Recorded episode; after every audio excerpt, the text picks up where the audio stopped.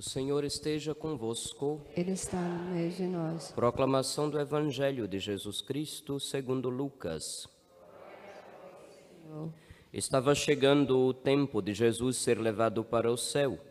Então ele tomou a firme decisão de partir para Jerusalém e enviou mensageiros à sua frente.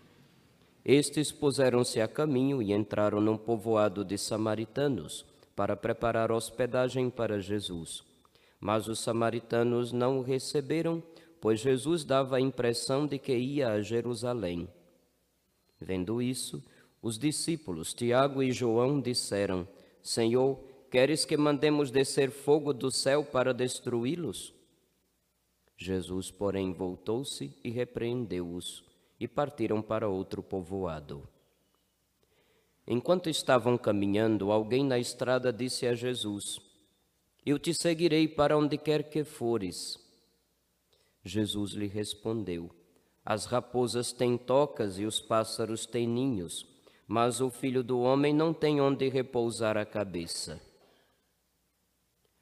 Jesus disse a outro: Segue-me. Este respondeu: Deixa-me primeiro ir enterrar meu pai. Jesus respondeu: Deixa que os mortos enterrem os seus mortos, mas tu vai anunciar o reino de Deus. Um outro ainda lhe disse: Eu te seguirei, Senhor, mas deixa-me primeiro despedir-me dos meus familiares. Jesus, porém, respondeu-lhe: quem põe a mão no arado e olha para trás não está apto para o reino de Deus. Palavra da salvação. Glória a vós, Senhor. Per evangelica dicta deleantur nostra delicta. Filhos, ainda no domingo passado, todos nós fomos provocados no seguimento de Jesus quando ele disse: Quem quiser me seguir, renuncie a si mesmo, tome a sua cruz cada dia e siga-me. Eu até falava que essa frase a gente não vê muito nos para-choques de caminhão ou coisa parecida. Estão lembrados? Ainda bem que lembraram. Continua a palavra de Deus ecoando o chamado que nosso Senhor deseja fazer a cada um de nós. Eu já disse várias vezes, desde o começo que cheguei nesta paróquia, que nós somos uma religião de aliança. Fazer igual o Padre Marcos. Somos religião de ali.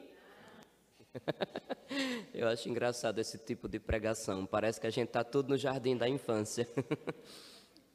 Paciência. É, somos uma religião de aliança, ou seja, nosso Senhor se compromete completamente por nós. E é lógico que ele espere de nossa parte um compromisso igual com ele. Compromisso de vida. Ou, se quiser uma palavra até mais simples, poderíamos chamar assim: Deus quer fazer conosco uma parceria. Quem abre um negócio em sociedade junto com outro, sócio, parceiro, não é assim? Então Deus quer a nós como parceiros numa obra grande, numa obra divina, numa obra que vai muito além de qualquer coisa que a gente materialmente ou com os nossos recursos tenhamos planejados nesse mundo. Deus nos fez para grandeza. Não estou querendo colocar megalomania na cabeça de ninguém. Para quem não sabe, megalomania é aquela tendência de pessoas que desejam as coisas tudo grandão. Só quer uma casa se for grande. Só quer um carro se for grande. Só quer o emprego se o cargo for o mais importante.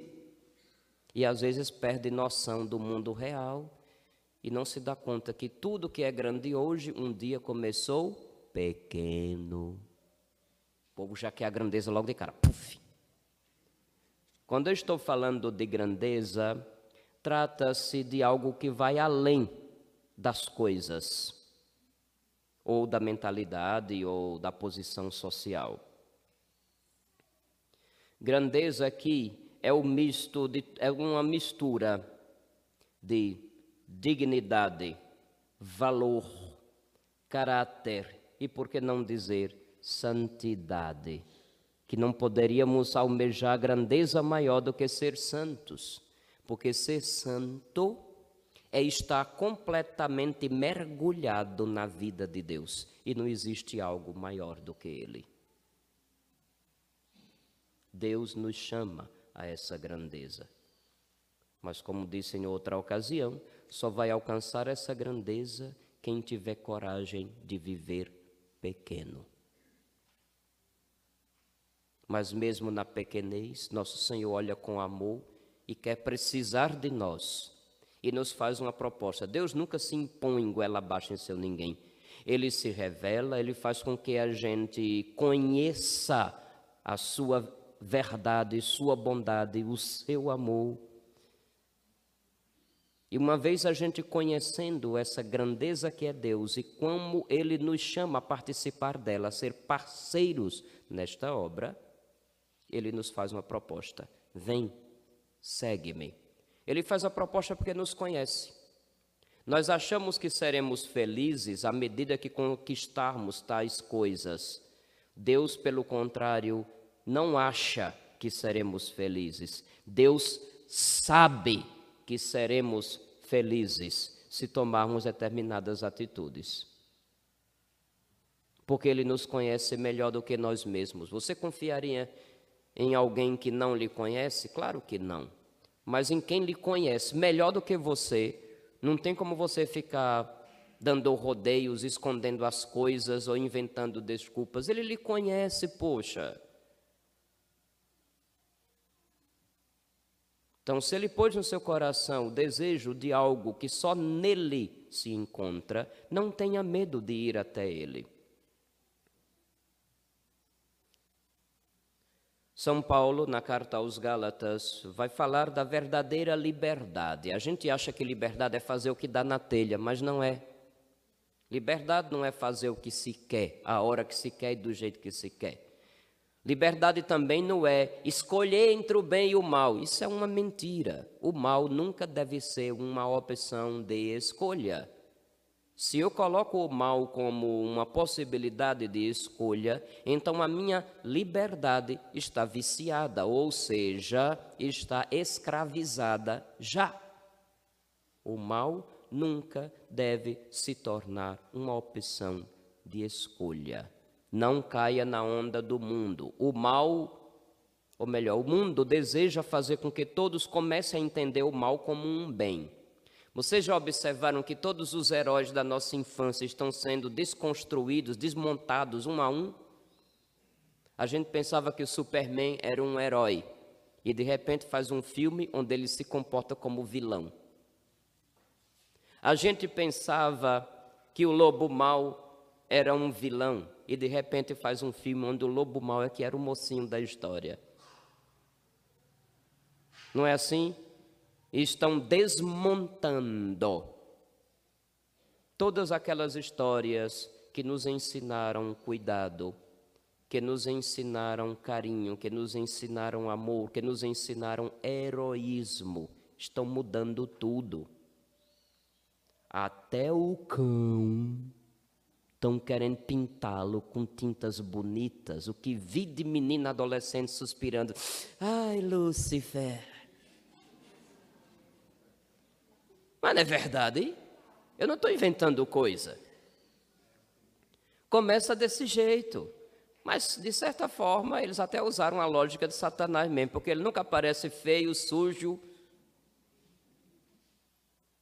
fedendo. Não. O diabo não aparece de chifre, de rabo com a ponta ou com tridente fedendo a enxofre. Se ele aparecesse desse jeito, ninguém pecaria, todo mundo seria perfeito e santo. Conhece aquela história, não é? Que o cara morreu e foi reclamar com Deus. Porque é que sempre as coisas eram muito chatas que dizem respeito à religião. Aí Deus resolveu, mandou um anjo para dar uma última chance de escolha para ele, para que não sentisse as coisas chatas. Aí ele resolveu visitar o inferno primeiro, para saber como é que era. Aí, claro, não podia entrar, mas podia vislumbrar a partir de uma porta. Ele olhou numa porta e viu lá todo mundo se divertindo numa festa. Tinha tudo quanto é tipo de música que o sujeito gostava. E ele achou aquilo maravilhoso. Depois o anjo quis mostrar o céu e abriu a porta e ele olhou. Estava todo mundo com cara de contente, é verdade, mas era mais calmo, não tinha aquela bagunça toda que ele viu no inferno. E ele se encantou pela bagunça do inferno e disse: Uai, o céu é essa coisa chata. Ah, não, eu prefiro o outro lá. E o anjo perguntou: Tem certeza? Tenho. Quando chegou lá, o diabo, seja bem-vindo, já estávamos esperando você faz tempo. Aí embutou ele dentro de um elevador, ele entrou, o elevador se fechou, de repente fez piu! Ele até sentiu a alma lá em cima e voltou. Quando abriu, ele se deparou com tudo que realmente era o inferno. Um calor insuportável, gritos de horror, de desespero. Aí foi reclamar: Mas espera aí, quando eu estava querendo conhecer, eu vi foi uma festa. E agora, como é que eu termino? Eu termino com a versão do marqueteiro ou eu termino com a versão que mete a bomba nos políticos? Porque essa história tem duas versões. A versão do marqueteiro diz assim: Meu filho, a propaganda é a alma do negócio. A versão do político diz assim: É, você nos conheceu em tempo de campanha.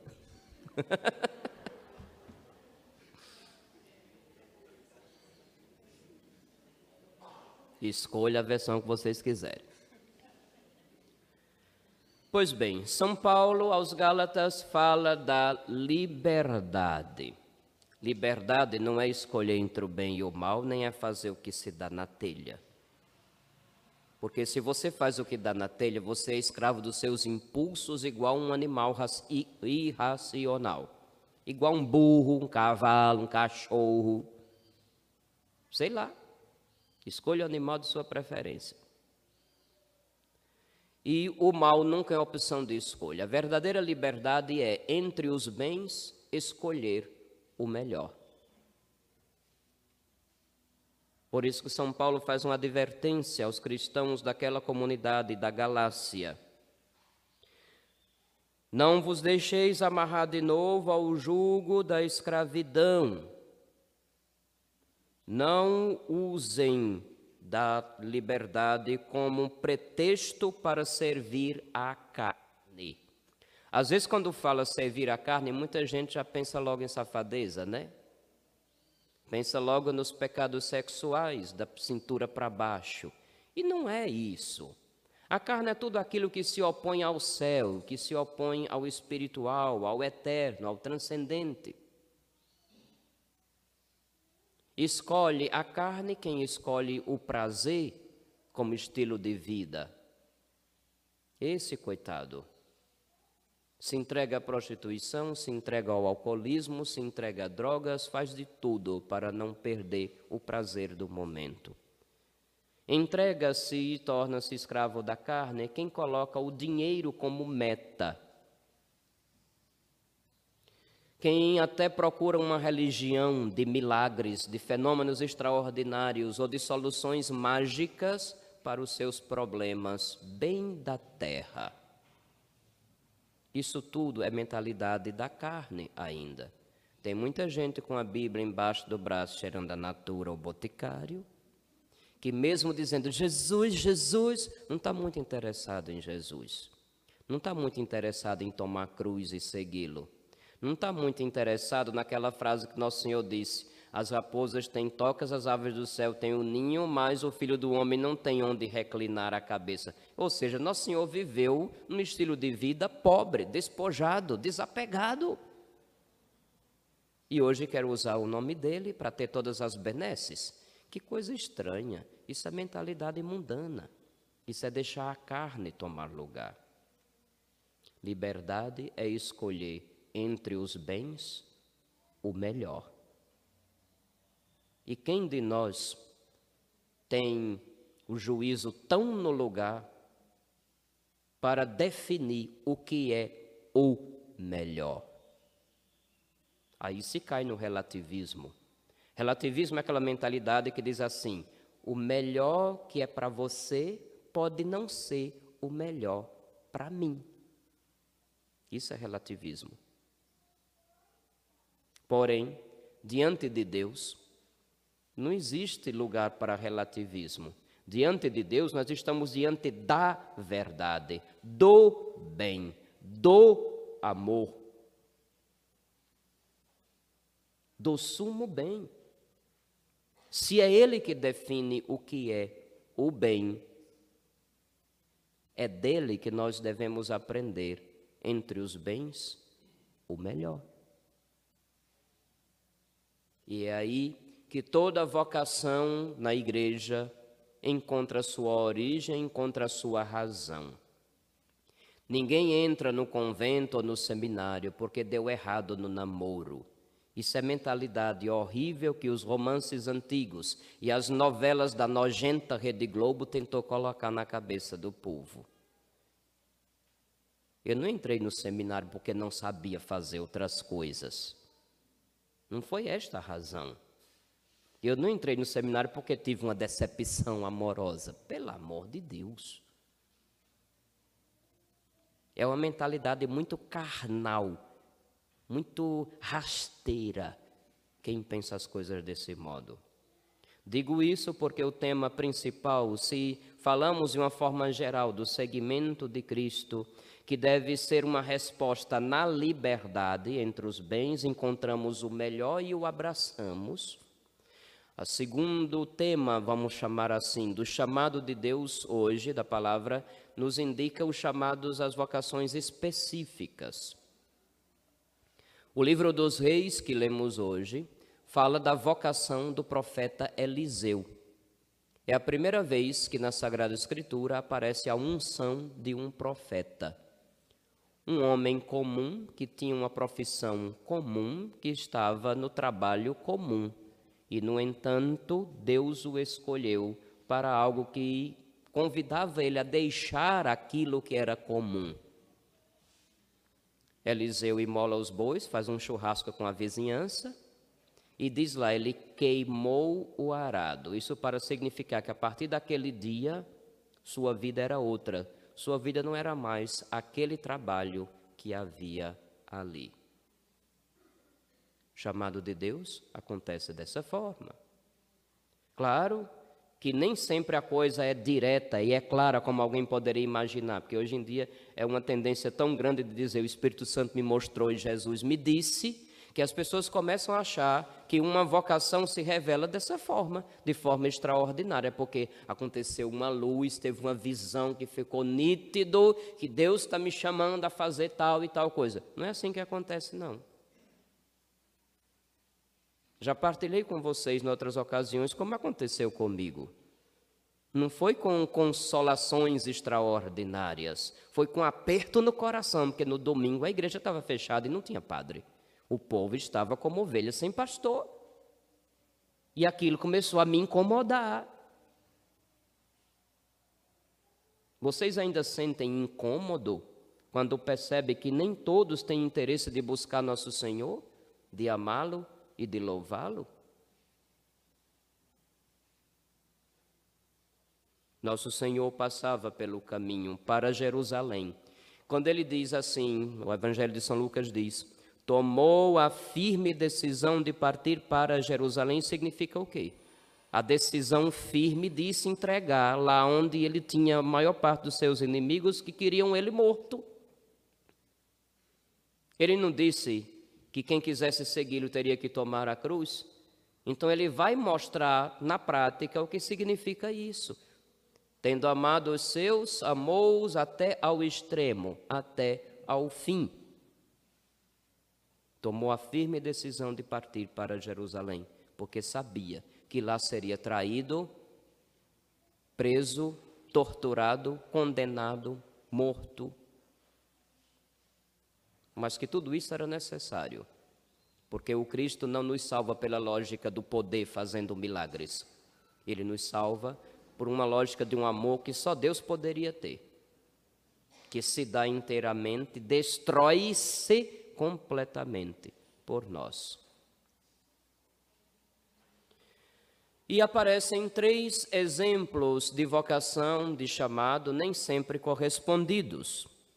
Aparece um, primeiramente, que se encantou, talvez, diante de alguma palavra, diante de algum milagre. Eu te seguirei, Senhor, para onde fores. Nosso Senhor, que conhece os corações, responde logo que ele vive um estilo de vida pobre. Certamente viu no coração daquela pessoa um apego ao bem-estar, um apego à vida fácil, um apego a riquezas.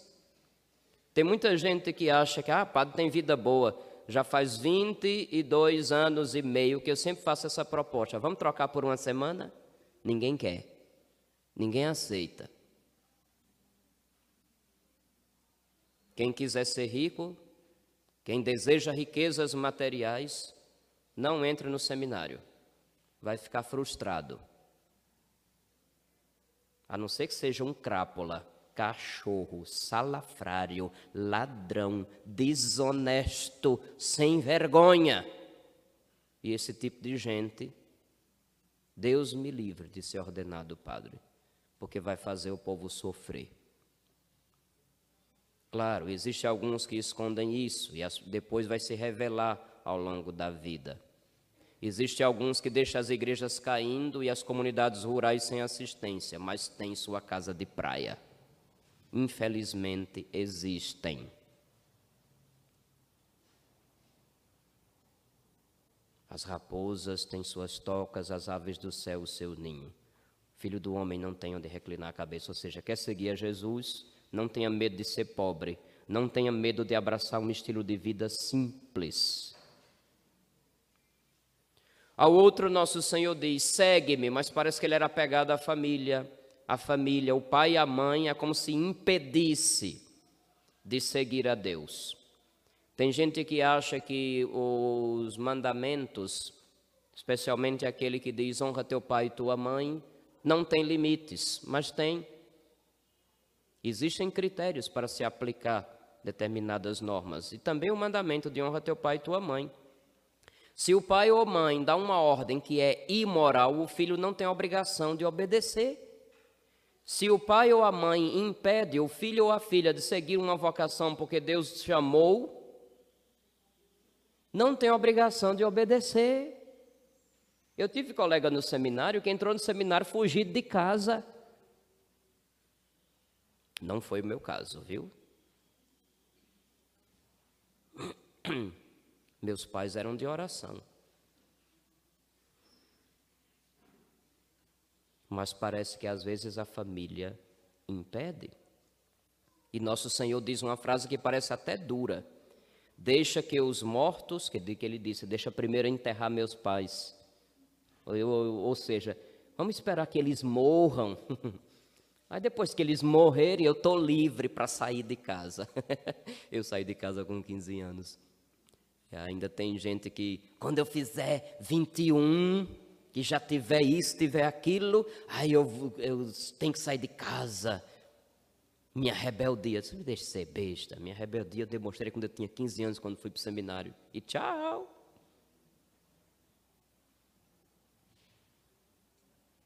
Nosso Senhor diz uma palavra dura: Deixa que os mortos enterrem os seus mortos. Por quê? Porque quem teve toda a chance de viver a vida na liberdade que Deus dá e mesmo assim a rejeitou e ainda impede os outros, não está na vida. Espiritualmente já morreu. Eu te seguirei, Senhor, disse um terceiro, mas me deixa primeiro me despedir. É aquele que quer fazer a despedida de solteiro. a despedida de leigo, a despedida não de que, nessas despedidas, nas vésperas de entrar no convento já teve gente que, coitado, abraçou outros estilos de vida e às vezes a gente dá, dá a impressão que tem uma saudade de algo que, não abra, que deveria ter abraçado e não abraçou. Conheço muitos assim. Alguns até conseguem tocar adiante a nova vocação que abraçaram, outros ficam frustrados e procurando outros tipos de recompensa. Ó, oh, falando essas coisas desse jeito, parece uma poesia bonita, parece uma palavra, nossa, que radicalismo evangélico maravilhoso. Quem abraça a vocação realmente tem que ser um amor entregue Aí o pessoal disse: hum, nossa, fique encantado. Mas eu nunca gostei de tapar o sol com a peneira e é bom lembrar tem algumas ocasiões na vida em que essas exigências radicais de nosso Senhor nos interpelam de forma dura. Comigo já ocorreu mais de uma vez, onde eu tive que escolher entre os afetos humanos e o reino de Deus. Para mim, o que mais pesou foi quando faleceu meu pai. Minha família vive em São Paulo e eu aqui em Sergipe. Minha mãe tinha falecido quase dois anos antes, em janeiro de 2003. Como minha agenda não estava tão cheia e era justamente o período que eu ia tirar de descanso, Nosso Senhor me deu a graça de poder estar lá com a família e celebrar o funeral de minha mãe até o sétimo dia. Porém, quase dois anos depois, quando o papai faleceu, meu pai faleceu no dia 26 de dezembro de 2004. Um dia de domingo, depois do Natal. Era o domingo da Sagrada Família. Vocês lembram? Ano passado, 25 foi no sábado, 26 foi no domingo, a gente já celebrou a Sagrada Família. Foi algo mais ou menos daquele jeito, quando papai faleceu. E eu estava na paróquia do Senhor dos Passos, aqui em Maruim, cidade vizinha, do outro lado do rio Sergipe. Naquele dia estava programado à noite casamento comunitário. Se eu não me engano, parece que eram 11 casais. Porque lá em Maruim eu consegui fazer pastoral familiar. Não é como aqui não, aqui é tudo amarrado. Ou laranjeiras difícil. Em Maruim eu consegui fazer uma equipe grande de pastoral familiar. E todos os anos, na festa da Sagrada Família, tinha casamento comunitário. Eram duas vezes por ano. No dia dos pais, que era a noite das famílias, na festa Nossa Senhora da Boa Hora, e na festa da Sagrada Família, no mês de dezembro. E naquele dia que papai faleceu, estavam previstos 11 casais. Casamento. No dia seguinte, segunda-feira, dia 27, dia de São João Evangelista, estava prevista a ordenação do Padre Cássio. E eu estava responsável por organizar a liturgia, o cerimoniário, aquele que comanda tudo num, num rito de ordenação, manda até no bispo. É por isso que eu gosto de ser cerimoniário, que disse, excelência, senta, excelência, levanta. Ah, é tão bom o padre mandar no bispo de vez em quando. Vocês e a coisa é séria. Pois bem, então quando papai faleceu, na manhã do domingo da Sagrada Família, dia 26, naquela manhã, eu passei quase meia hora ao telefone conversando com meus irmãos para tentar explicá-los do porquê eu não poderia comparecer nos funerais de meu pai. Nessas horas, o reino de Deus deve estar acima dos afetos humanos. O discurso parece heróico, bonito, muita gente até aplaude, mas quando toca a pele da gente, a coisa é dura. Depois que eu ouvi de praticamente todos, não, não tem problema não, a gente entende. Tchau, fiquem com Deus. Desliguei o telefone Fui para a capela da casa paroquial. Lá, a casa paroquial tinha capela. Aqui eu não encontrei, não. Aqui encontrei um quartinho qualquer com uma caixa de madeira horrorosa com Jesus jogado dentro. Lá tinha capela. Então eu me recolhi para rezar uma missa por papai. Olha como foi dura aquela missa. Para mim foi a missa mais difícil que eu celebrei até hoje porque as leituras falavam de família. Esposas, seres solícitas com vossos maridos. Não teve como não lembrar de mamãe. Toda a dedicação que ela tinha. Maridos, amai as vossas esposas. Isso me vinha à mente quando uma das minhas primeiras missas, lá em São Paulo, eu vi papai vindo com mamãe, parecendo aqueles noivos quando termina o casamento, com os braços entrelaçados, mamãe com dificuldade para caminhar e papai até brincando com ela quando tinha que subir ou descer um degrau. Um carinho bonito. Eu nunca vi meus pais discutindo, exceto quando papai quis tirar a gente da escola para botar todo mundo na roça e mamãe não concordou. Eu tinha 12 anos. Antes disso nunca tinha visto, depois disso nunca mais vi de novo. E eu vi o carinho, aí aquelas imagens me vinham à memória assim, tudo. Era como passar um filme, uma retrospectiva. E quando chegou aquela parte, filhos, sede em tudo obedientes aos vossos pais, eu quase travei. Na verdade, eu travei, porque foi uma sensação muito estranha deu aquele feedback. Eu disse: Meu Deus, eu sou órfão agora. Eu não tenho neste mundo mais nem mãe, nem pai. E foi uma vontade danada de correr para o telefone e ligar para os meus irmãos: Olha, estou chegando amanhã, tal hora, espere. A vontade que deu foi essa. Que é aquele conflito as lágrimas desceram o resto da missa. Eu pensei que estava só eu, Deus e o gato. Porque eu tinha um gato, que era um gato mais religioso e maruim. Que rezava comigo todo dia. Mas quando depois que eu me percebi que alguns jovens do grupo de acólitos e outros mais tinham invadido a capela em silêncio, eu não tinha percebido que a capela estava cheia. Era um espaço pequeno, mas todo mundo assim ficou apertadinho.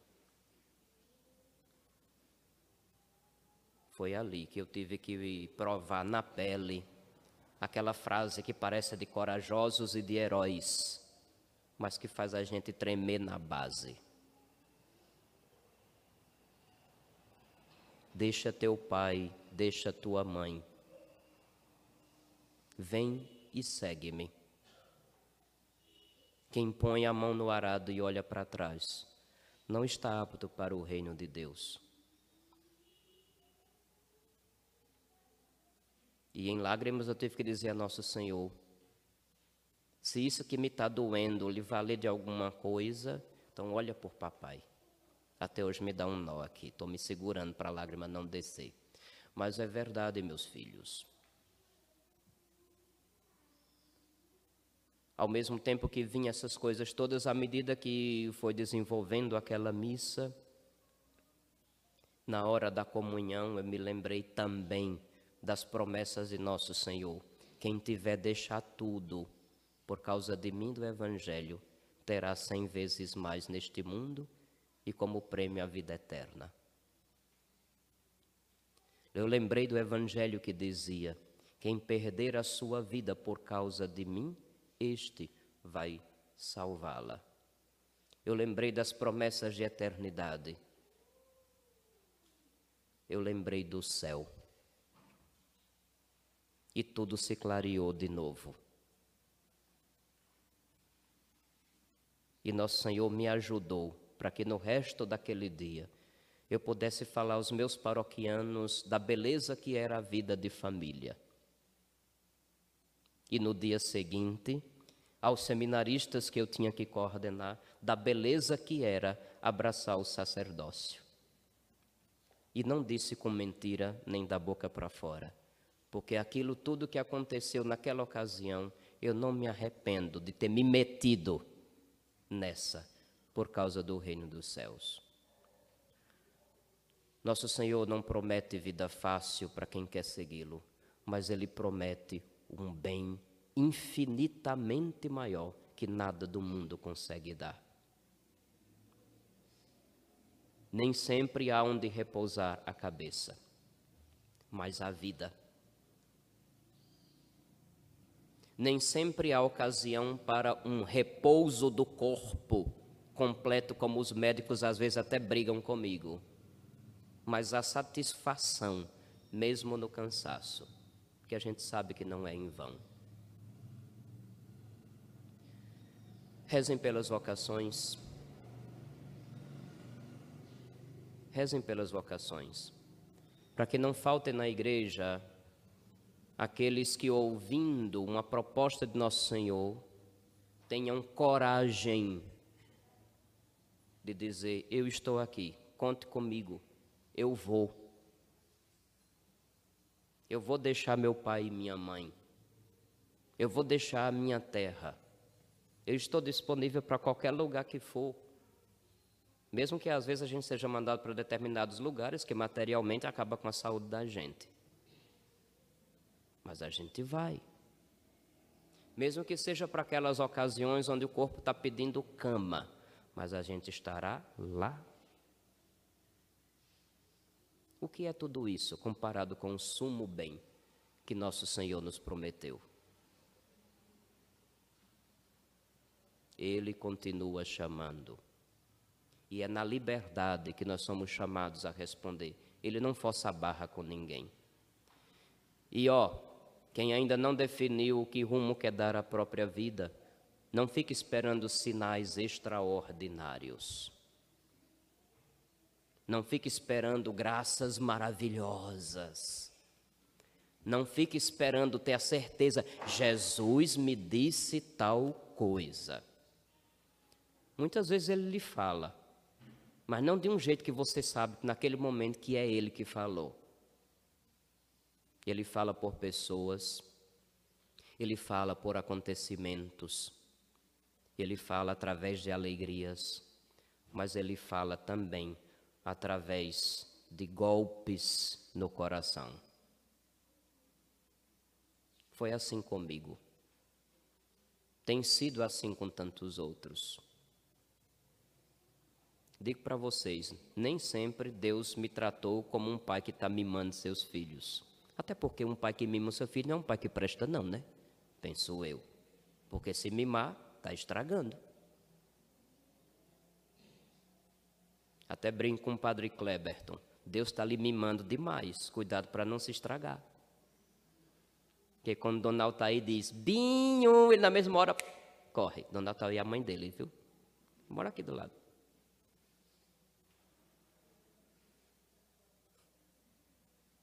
Estou com inveja, não.